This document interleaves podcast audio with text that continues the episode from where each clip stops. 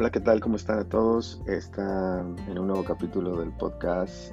Eh, buenos días, buenas tardes, buenas noches, buenas madrugadas, dependiendo a qué hora estén escuchando esto. Eh, no voy a decir que andan en el tráfico porque espero que estén en su casa guardados para controlar el crecimiento de el virus que está por ahí en este capítulo voy a hablar de motivación, la motivación que es un tema que da para mucho, podríamos decir incluso hasta muy manoseado.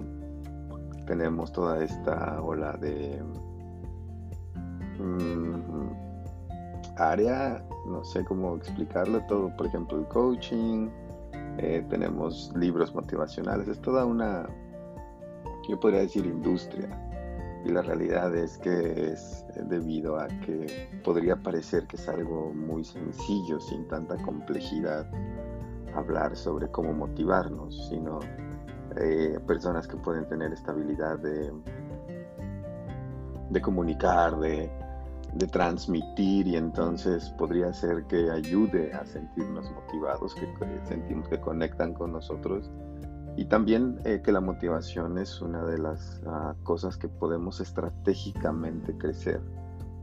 ¿A qué me refiero con esto? Es que si nosotros planeamos adecuadamente, podemos activar la energía dentro de nosotros. Pero bueno, entonces vamos a hacer un pequeño mm, review de qué es la motivación y algunas ideas de, de cómo motivarnos porque hablar de esto es eh, en estos días en los que muchos eh, no estamos trabajando o tenemos que estar en casa y no queremos permanecer en casa o nos sentimos aburridos, cansados, abrumados, eh, encerrados. ¿Cómo podemos activarnos nosotros mismos? ¿Dónde, ¿Cómo le podemos hacer para no desesperarnos y para no perder el foco en el objetivo? Que el foco del objetivo es ayudar a que esta enfermedad no se haga más difícil de controlar. Entonces podemos hablar de dos tipos de motivación. Eh, la motivación interna y la motivación externa. Entonces la motivación externa es todo esto que viene desde afuera, lo que nosotros, nuestros sentidos perciben del mundo,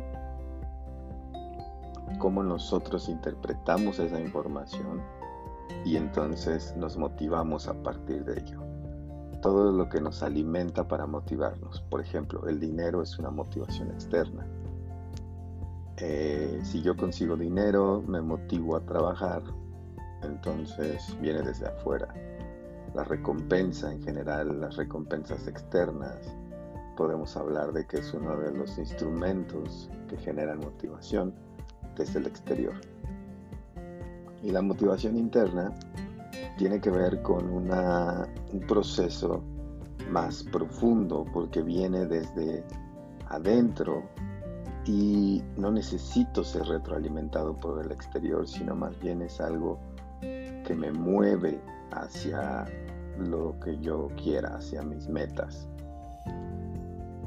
Una es alimentada por lo de afuera, la otra es alimentada desde dentro a mí siempre que voy a hablar de un tema o siempre que intento entender un tema relacionado con el ser humano, creo que es bien importante o a mí me sirve mucho entender al ser humano desde la concepción de un ente biopsicosocial.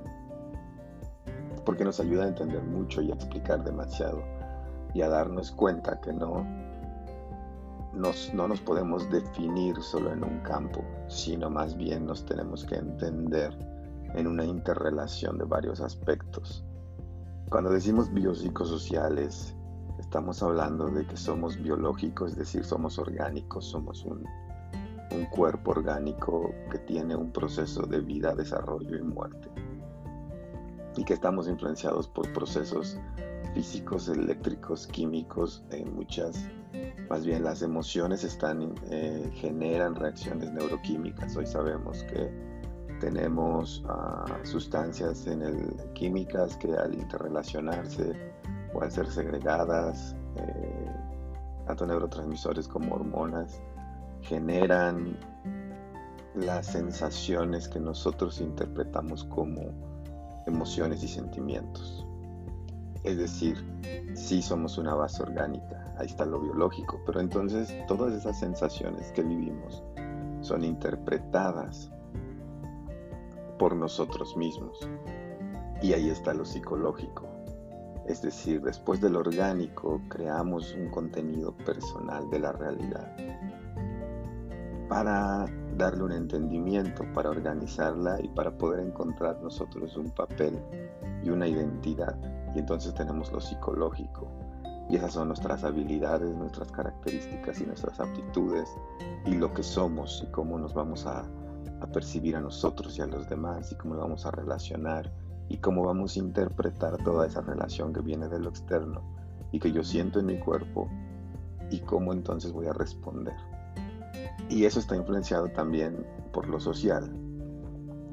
Todas esas características psicológicas eh, que le dan una interpretación a mi realidad física tienen una base social, dónde lo aprendí, cómo lo aprendí, quién me lo enseñó y también la realidad como yo fui comprobando cada vez en el mundo que cuando yo hacía esto, cuando a mí me pasaba esto, cuando los demás hacían lo otro, cuando los demás pasaban esto, los resultados eran tales. Y entonces voy creando un autoconcepto de mí mismo, no solo en lo personal, sino también en el mundo, y me voy dando una identidad en el mundo, y voy aprendiendo cómo relacionarme con los demás a partir de lo que yo vi, de cómo se relacionan los otros y cuáles son las costumbres, cuáles son los usos, cuáles son las reglas, cuáles son las ideas, cuál es todo este contenido cultural que hemos heredado y que vamos participando en construyendo constantemente. Es lo social. Entonces entender al humano siempre desde el enfoque biopsicosocial nos ayuda a darnos cuenta de que al final todos los elementos personales conviven siempre en una interrelación y que el ser humano al final es un producto de una interrelación constante entre su vulnerabilidad orgánica, su concepción física y el ambiente donde se desarrolla. Entonces, a partir de ahí, si entendemos la motivación desde lo biopsicosocial, habrá que darnos cuenta que la motivación tiene una influencia orgánica o está influenciada por lo orgánico o, tiene un proceso biológico. Entonces nosotros lo primero que hacemos en el mundo es percibir y para eso tenemos los sentidos. Entonces los sentidos tienen una interpretación donde nuestro cerebro va a jugar su papel en las cortezas sensorial donde se dan los procesos de asociación, de interpretación y entonces es donde nosotros creamos nuestro autoconcepto. En el autoconcepto es donde entendemos de nosotros mismos cuáles son nuestras fortalezas, cuáles son nuestras necesidades, nuestras habilidades, nuestras actitudes, cuáles son las formas en las que vamos a conseguir el éxito, qué es el éxito, cómo fracasamos, todo esto que hemos entendido. Al final también está influenciado en el proceso de cómo percibimos por eso hablamos, por eso a veces cuando hay una lesión eh, orgánica, cuando hablamos de lesiones orgánicas, quiere decir que estructuralmente el cerebro como órgano está dañado, la interpretación de las sensaciones mm, va a estar distorsionada. Y entonces podemos tener un problema neurológico o neurodegenerativo o del neurodesarrollo que puede derivar en otro tipo de enfermedades. Entonces, para darnos cuenta cómo este proceso no solo implica en yo entiendo mal o no quiero entender, y muchas veces creo que es algo de las cosas que no, no, no le ponemos mucha atención. Por ejemplo, con la depresión en relación a la motivación. Ustedes han leído por ahí que dice, lo peor que le puedes decir a un deprimido es échale ganas él sabe a cierto nivel que hay que echarle ganas. Y la depresión también hay que entenderla en lo biopsicosocial. Pero en este caso voy a referirme específicamente a cuando hay una lesión orgánica en el, eh, cerebro. Entonces, por mucho que la persona sepa que le tiene que echar ganas y que el proceso cognitivo no que pueda escuchar no significa que pueda comprender y que pueda percibir y que pueda interpretar todos los estímulos que vienen desde afuera de una manera que a él le beneficie para motivarse. A eso es un tipo de presión. Hay muchos tipos de presión. Algunas son simplemente cognitivas, donde sí se interpreta bien, pero justamente el problema está en, perdón, sí se percibe bien, pero justamente el problema está en cómo se interpretan esas percepciones. Entonces la motivación se relaciona mucho con nuestro desarrollo social. Primero, en cómo aprendimos nosotros a motivarnos y lo que ha funcionado con nosotros. Y por eso es bien importante de cuando tenemos hijos, eh, ayudarlos a que desarrollen la motivación interna y no tanto la motivación externa. La motivación externa es buena y siempre ayuda en las primeras etapas y siempre va a ser padre recibir ah, complementos y gustos y, ah, recompensas del, del exterior. Pero una tarea importante es cómo hacer y cómo incrementar la motivación interna. Entonces, nuestra, cómo nosotros nos motivamos está profundamente relacionado con lo que aprendimos en nuestras primeras etapas y lo que aprendimos de los demás y qué tanto a nosotros nos ha funcionado para motivarnos. Em, la motivación es una, es, su principal meta va a ser generar energía, generar actividad para encaminarnos a una meta entonces la motivación es que tanta, que tanta energía yo tengo en mí para completar mi meta. Un papel significativo es la activación motora. Por lo tanto, si ustedes quieren eh, eh, incrementar su motivación, yo, una de las sugerencias es empiecen a, mover su cuerpo, incluso aunque no lo hagan con un objetivo ah, específico, es decir, no correr para bajar, para bajar de peso o hacer ejercicio para aumentar la musculatura. Sencillamente levantarse y empezar a moverse alrededor, empezar a, retroalimentar, y esto es muy importante en la motivación, esta palabra, la retroalimentación que nosotros podemos hacer de la energía, como esta energía cinética, donde el mismo movimiento del objeto genera energía dentro del objeto. Eso es justamente como nosotros funcionamos cinéticamente entre nosotros más nos movemos, al mismo tiempo alimentamos esta capacidad para movernos. Entonces es uno de los, uno de los tips para generar ah, energía que va a ser luego encaminada a la meta.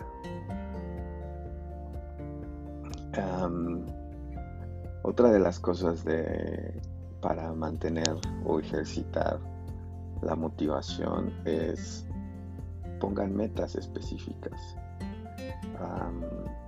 hablábamos de que está influenciada por lo que hemos aprendido de motivarnos. Entonces a veces aquí podemos caer en un vicio que termina siendo desmotivador en lugar de motivador. Y es la fantasía.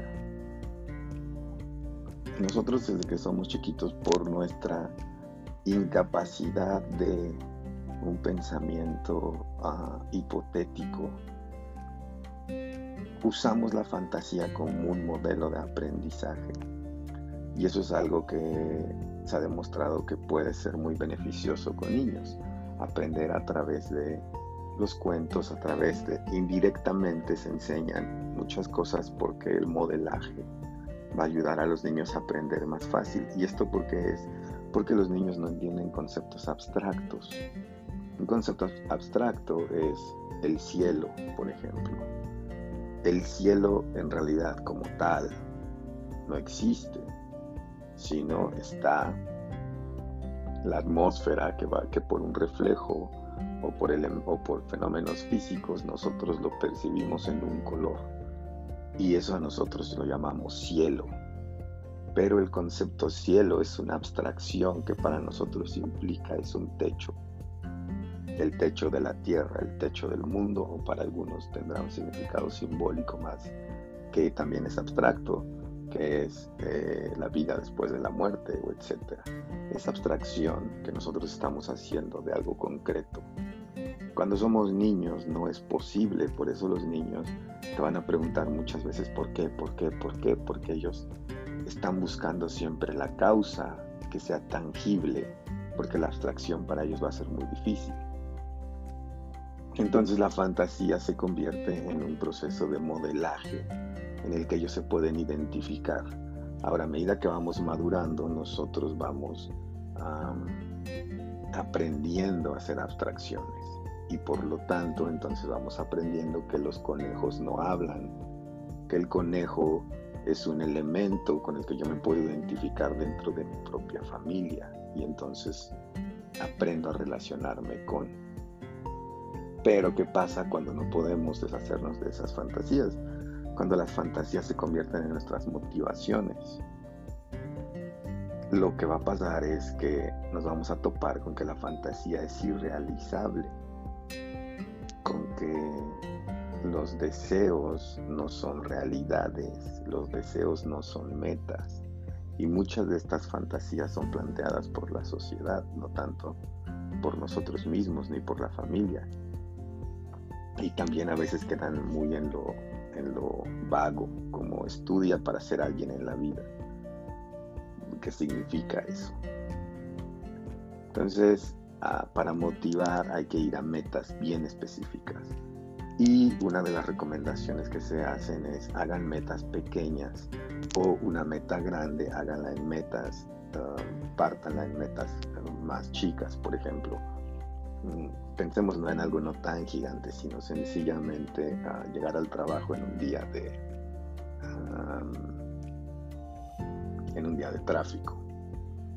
Activarnos para es complicado y entonces recurrimos a la meta externa, el castigo en el trabajo, voy a perder el dinero, no voy a poder subsistir, tengo que comer, bla, bla, bla. Entonces el dinero se convierte en la motivación para ir a trabajar.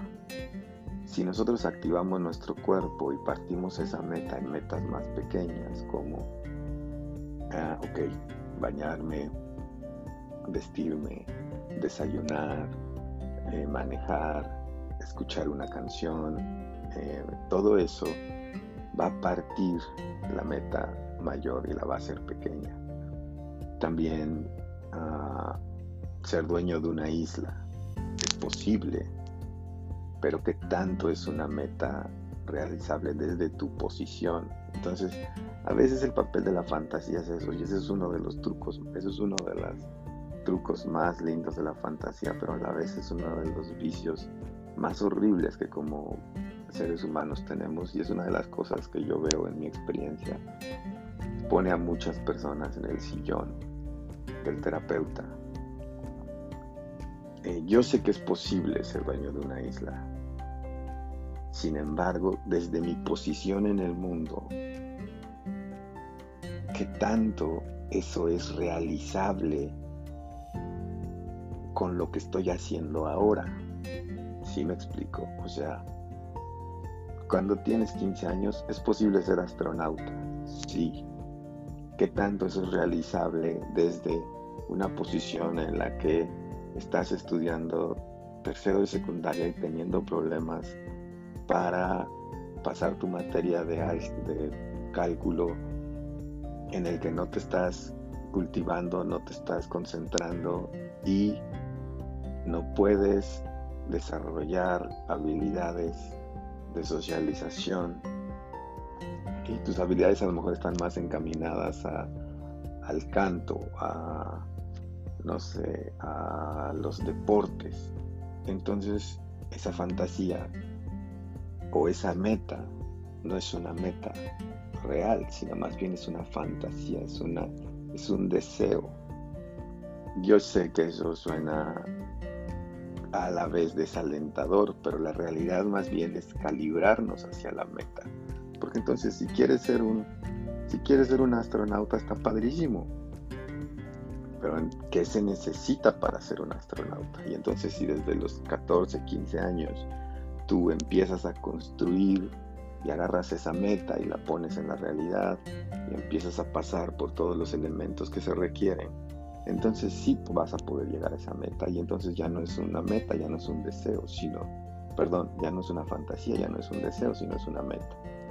Entonces no importa el tamaño de la meta, sino más bien lo importante es que sea realizable. Y para generar motivación específicamente en estos días, yo diría pónganse metas pequeñas. Algo, por ejemplo, que he escuchado es aprender una nueva habilidad. Ok, algo que yo diría que les sugiero aquí es háganlo con cosas que les gustan a ustedes, no se pongan a hacer cosas que no les gustan. No hagan una lista también, pero no hagan una lista de deseos. Por ejemplo, alguien me decía, voy a leer todos esos libros clásicos que nunca he leído. ¿Sabes por qué no los has leído? Porque no te interesa realmente. Yo sé esta necesidad de, ay, pues me gustaría saber qué dice la Odisea de Homero. Ay, me gustaría saber más sobre historia clásica. Sí, pero la realidad es que si en 25 años no has agarrado, no te has acercado, tal vez es más es tiempo de enfrentar de que no te interesa. Entonces, si lo que quieres es leer un libro durante el verano, durante la primavera, durante dos semanas, si tu meta es leer un libro al mes, ok, que sea un libro que a ti te gusta, que a ti te atrae, y no tengas miedo de renunciar, no tengas miedo de agarrar un libro, leerlo 15 páginas y decir, esto no fue lo mío. Déjalo, no pasa nada. Es como si te pusieras a comer algo que no te gusta y te lo siguieras comiendo porque te lo debes de acabar. Qué horrible es eso. Entonces, cuando hagan metas, siempre sincronícenlas con sus gustos y deseos. No hagan cosas o no se pongan como meta cosas que realmente no van con su personalidad. Por ejemplo, si tú eres una persona que hace mucho ejercicio, que le gusta ir afuera, que disfruta del aire, que hace deporte, y tú te pones como meta eh, pintar un cuadro y en tu vida has agarrado un cuadro. Si lo quieres hacer y te vas a comprometer a eso, está perfecto. Pero si es algo que no te interesa, que solo lo estás haciendo porque lo viste, porque crees una buena idea que es, porque lo leíste por esto, no lo vas a lograr. Sencillamente no vas a generar la motivación suficiente para moverte, porque no es lo tuyo. Entonces siempre deben estar sincronizadas también a lo que son, a lo que les gusta, a sus habilidades. Justamente por eso expliqué lo del inicio. Nuestra motivación está relacionada con cómo nos percibimos a nosotros mismos. Si yo creo que soy cierta persona o quiero ser cierta persona y estoy buscando algo que creo que no le va a abonar a esa personalidad, entonces lo vas a rechazar. Por ejemplo, el niño que quiere ser futbolista, si lo quiere, si quieres que él inherentemente se motive a ser científico, lo va a rechazar porque está, porque está, le estás diciendo que la identidad que él quiere formar no es válida y no es suficiente, entonces tiene que formar otra identidad. Pues no se va a sentir motivado a no ser quien quiere ser. Entonces hagan metas pequeñas, hagan metas realistas, eh, hagan metas que estén relacionadas con ustedes, destrocen la fantasía y acuérdense que el primer intento siempre es el primer paso del éxito. Lo que yo les decía, quiero leer un libro, ok, agarra el libro y léelo. Ok, quieres repasarte los libros clásicos, vas, siéntate. Si después de 15 páginas no, no pasa nada. Busca otro libro. Acuérdate, la meta es leer un libro. Ahora el punto es, encuentra un libro que te guste, que te llene, que, que disfrutes mientras lo estás leyendo y entonces así la motivación se va a retroalimentar. ¿Recuerdan eso que les dije? La retroalimentación. Si yo estoy leyendo, estoy haciendo algo que realmente me gusta y que disfruto, la motivación va a estar retroalimentada. Entonces no tengan miedo de abandonar y recalibrar y cambiar. El intento es el primer paso del éxito. Siempre hay que reconocer los logros, las pequeñas cosas que van haciendo. Si ustedes quieren hacer más ejercicio, bueno, no van a pasar de la noche a la mañana de, correr nada a correr 100 kilómetros. Entonces, 500 metros, reconozcan los logros, pero reconozcanselo a ustedes, creen un plan, de eh, reconocimiento individual, porque muchas de las cosas que estamos haciendo ahora es la motivación externa. Estoy esperando que el otro se dé cuenta que bien lo estoy haciendo para que me lo para que me suban el ánimo. No está mal y es padre cuando los demás responden a nuestros éxitos. Pero si quieren motivarse mejor, también establezcan ustedes reconocimientos propios. Em, cuando vayan a cuando cuando vayan a hacer una actividad que necesitan motivación para hacer para crearla para hacerla establezcan el mood el ambiente por ejemplo si tienen que escribir tienen que trabajar tienen que hacer busquen un lugar los colores son son siempre bien importantes este el color verde es uno de los, de los colores que más motiva. Entonces, creen ustedes ese ambiente, la ropa adecuada, creen el ambiente y eso mismo es parte de la reglamentación de la motivación. Hay que vencer el, el overthinking, el pensar de más. Hay que vencer esto de qué pasaría si y qué es todo lo malo que puede salir y qué pasa si no lo hago y qué pasa si no sale y qué pasa si todo eh, hay, que, hay que vencer el sobrepensamiento porque el sobrepensamiento produce ansiedad ansiedad alta. Entonces regresen a lo básico paso uno paso dos completo lo uno sigo el otro sin pensar demasiado cuando tengan un mental block que es estos momentos en los que no podemos pasar de algo como, para los que juegan videojuegos cuando no pueden pasar un nivel. Eh, la mejor estrategia es buscar plantear el problema de forma distinta. Lo que está pasando aquí es que siguen viendo el problema desde el mismo ángulo. Muévanse. Y algo muy fácil que pueden hacer es, por ejemplo, moverse de cuarto, eh, cambiar de silla, cambiarse la ropa, darse un baño y regresar. Sencillamente vean y practiquen mucho porque va a servir no solo para la motivación, sino para muchas cosas en su vida. Practiquen mucho el cambiar, eh, ver el problema de forma distinta. Hagan listas cortas. Em,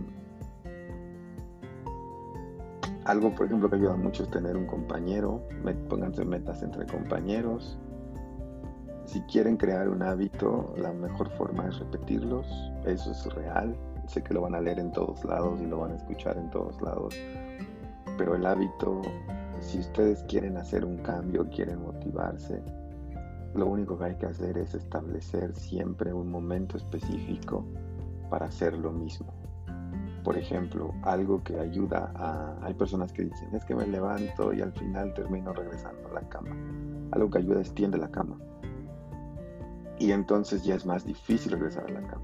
Pero si tú ves tu cama llamándote y ves que te puedes enredar en las cobijas, pues va a ser bien fácil regresar a las cobijas. Eh, algo que ayuda a motivar mucho es practicar la gratitud. Eh, después voy a echar un podcast de esto del amor y gratitud porque es una de las cosas que a mí personalmente más me ha funcionado en el mundo. Practiquen mucho la gratitud, eh, reconozcanse ustedes, sean amables con ustedes, no, no piensen negativamente, no se regañen, no se persigan, no se culpen. La vida es así y ustedes por estarlo intentando es suficiente. No necesitan más. Los éxitos es la habilidad que tenemos para animarnos a hacer algo. Eso es un éxito. El resultado, el resultado es independiente de eso. Sean amables con ustedes, sean amables con los otros. Em, la crítica bajo, la crítica siempre genera enojo y el enojo siempre genera frustración y la frustración va a quitar la motivación. Sean gratos y sean amables. Voy a dejar rápidamente una, una, una actividad que es piensa en las personas que son más importantes para ti. Escribe cinco cosas por las cuales tú estás agradecido con ellas.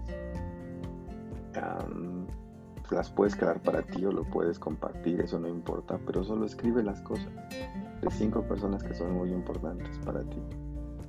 Y también para eh, tú personalmente, escribe cinco cosas que tú te agradeces a ti personalmente. Al final solo pues recuerden que la motivación no es automática, como muchas cosas en la vida nosotros creemos que sucederá, no estamos esperando que pasen como por arte de magia. Pero la realidad es que no, la realidad es que la motivación, como todas las cosas en la vida, es algo que, en este caso específicamente la motivación, se retroalimenta de tus pensamientos, de lo que tú piensas, de lo que tú sabes de ti mismo, ah, de lo que tú quieres para ti, entonces vas a obtener motivación. Tu salud corporal va a influenciar la motivación. Come bien. Algunos de los alimentos que puedes comer es ah, chocolate oscuro, nueces, pescados, blueberries, zanahorias, aguacate. Son cosas que tú puedes comer. Em, también la motivación va a estar influenciada por cómo tú interpretas el mundo. Si tienes pensamientos negativos, si crees que la gente es estúpida, si tú crees que eres mucho más inteligente que los demás, si eres dueño de la verdad, entonces no hay nada que aprender y entonces ¿qué te va a motivar? ¿Verdad? Porque ya sabes todo. Entonces hagan conciencia de quién soy, qué quiero, qué necesito y qué me gustaría obtener. Eh, detengan la, la, negatividad, detengan el juicio en ustedes mismos. Eh, la motivación no es gratis, hay que trabajarla constantemente y hay que hacerlo diario. Ah, como por último unas preguntas para ustedes para que generen esta energía. ¿Qué es para ti automotivante en este momento?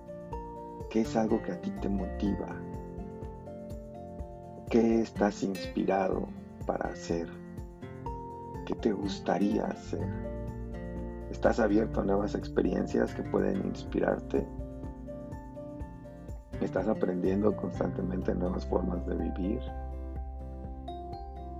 ¿Qué cosas nuevas cuando has aprendido de ti en estos días que puedes poner en práctica para inspirarte?